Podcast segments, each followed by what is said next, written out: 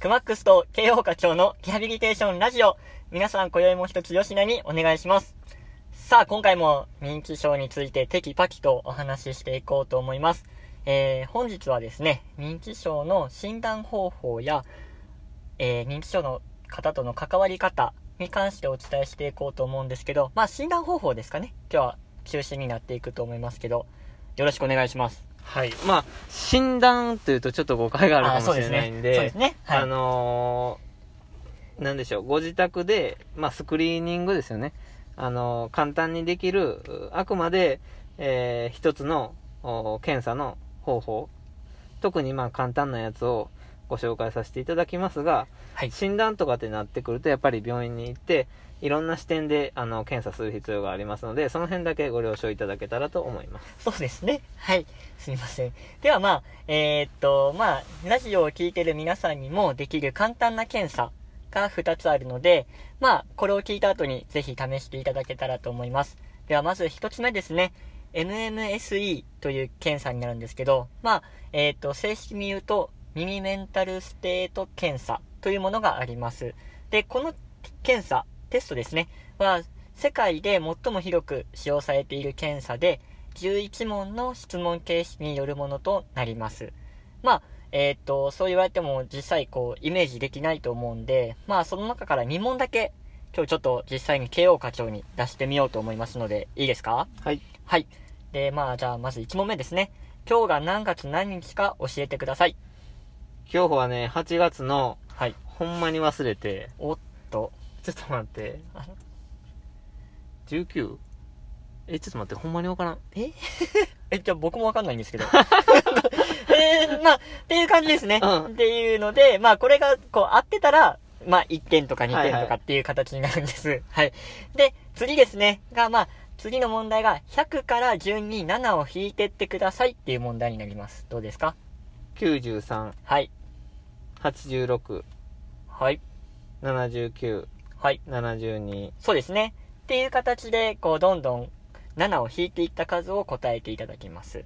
で、これによってまた、こう、点数というかね、できてるかできてないかっていう形で、えー、やっていこうと思います。で、このテストっていうのが30点満点中27点から30点で、まあ、正常というか、合格ですっていう形になります。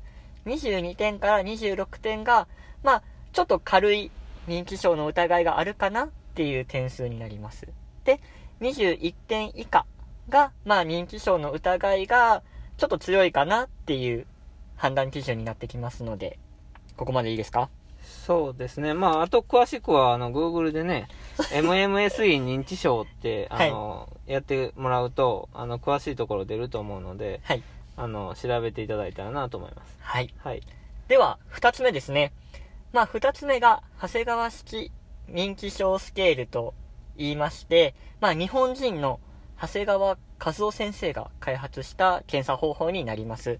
で、これは、まあ、MMC と違って、11問ではなくて、9問の質問形式になっています。で、これもちょっと、いいですかね？はい。実際質問させていただいて。えー、では、知ってる野菜の名前をできるだけ多く答えてみてください。どうぞ。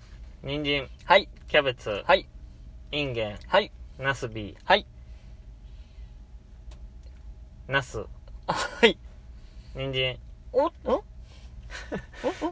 終了。はい。っていう感じですね。意外とまあ難しいんですよ。まあ10個答えたら、まあその、の質問は満点っていう形になります。では次ですね。えー、689の数字を逆から言ってみてください。986。正解。っていうような感じで、まあそういった質問があります。で、このテスト、検査に関しても30点満点で20点以下の場合は認知症の疑いがありますという形になります。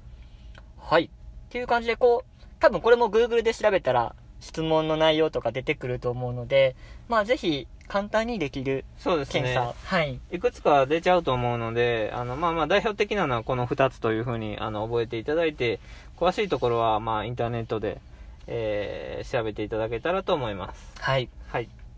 じゃあね、最後にね、恒例のやつ、いきまーす。いきます。えー、最初のキッスはチョコレート